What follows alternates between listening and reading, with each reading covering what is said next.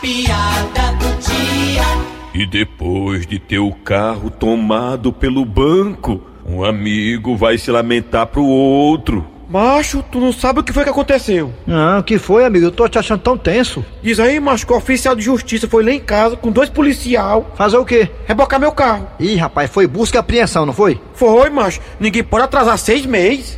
É muito compreensivo mesmo o banco. E o que é que eu faço agora pra recuperar meu carro? Peraí, peraí, calma aí, calma, fique tranquilo, que eu vou ligar pro amigo meu que tem experiência nisso. Ele é advogado, é? Não, não, é porque já tomaram o carro dele três vezes.